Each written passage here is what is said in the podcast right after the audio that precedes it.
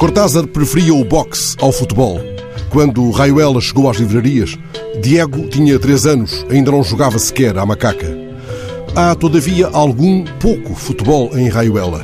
Se este jogo do mundo tivesse organizado as suas tabelas de orientação uns anos mais tarde, talvez nele irrompessem os movimentos do menino de ouro. El Pibe movimentava-se no relevado como um pequeno deus brincando à macaca com uma esquadria invisível, subvertendo as regras, pintando a manta. Borges chegou a vestir a camisola 8 do Newells, um clube fundado por um inglês na cidade de Rosário. Deslizemos, nesse caso, pelo tempo, como ele propunha, mesmo se ele acreditava que o tempo mais não é do que uma convenção. Borges perdeu-se no nevoeiro e já não pôde maravilhar-se com aquele que recriou sobre a relva o labirinto. Muito se recorda, nesta hora, os grandes clubes com cuja camisola 10 Maradona desafiou os deuses, o Boca Juniors, o Barcelona, o Nápoles, o Sevilha. Era a camisola com que ele sonhou, a mesma camisola 10 de Pelé que ele quis conhecer quando tinha 18 anos e era já a estrela maior do futebol argentino.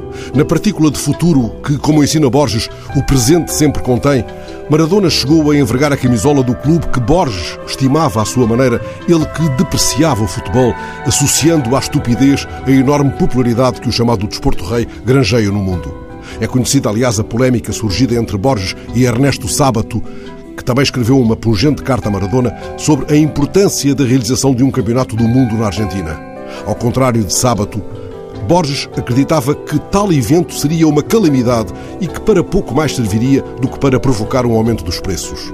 Borges não acautelou a ração de felicidade que o eterno PIB traria em apenas sete jogos, já na fase de declínio, ao clube da sua condescendência antes do nevoeiro, esse clube de Rosário, ao qual os adeptos chamam La Lepra quando regressou ao seu país, já no ocaso de uma carreira incomparável. Ele fez sete jogos pelo Newells, um deles contra o Boca Juniors, treinado pelo mesmo César Menotti, que fizera dele a mais jovem estrela da seleção argentina. O modo como a memória de Maradona foi ontem celebrada nesse clube, por onde passou, já sem o fulgor de outrora, faz do estádio de La Lepra um lugar onde os deuses esconderam o Aleph do futebol. Ali ele será sempre El Pibe de Ouro, jogando a raioela sem precisar de tabelas de orientação.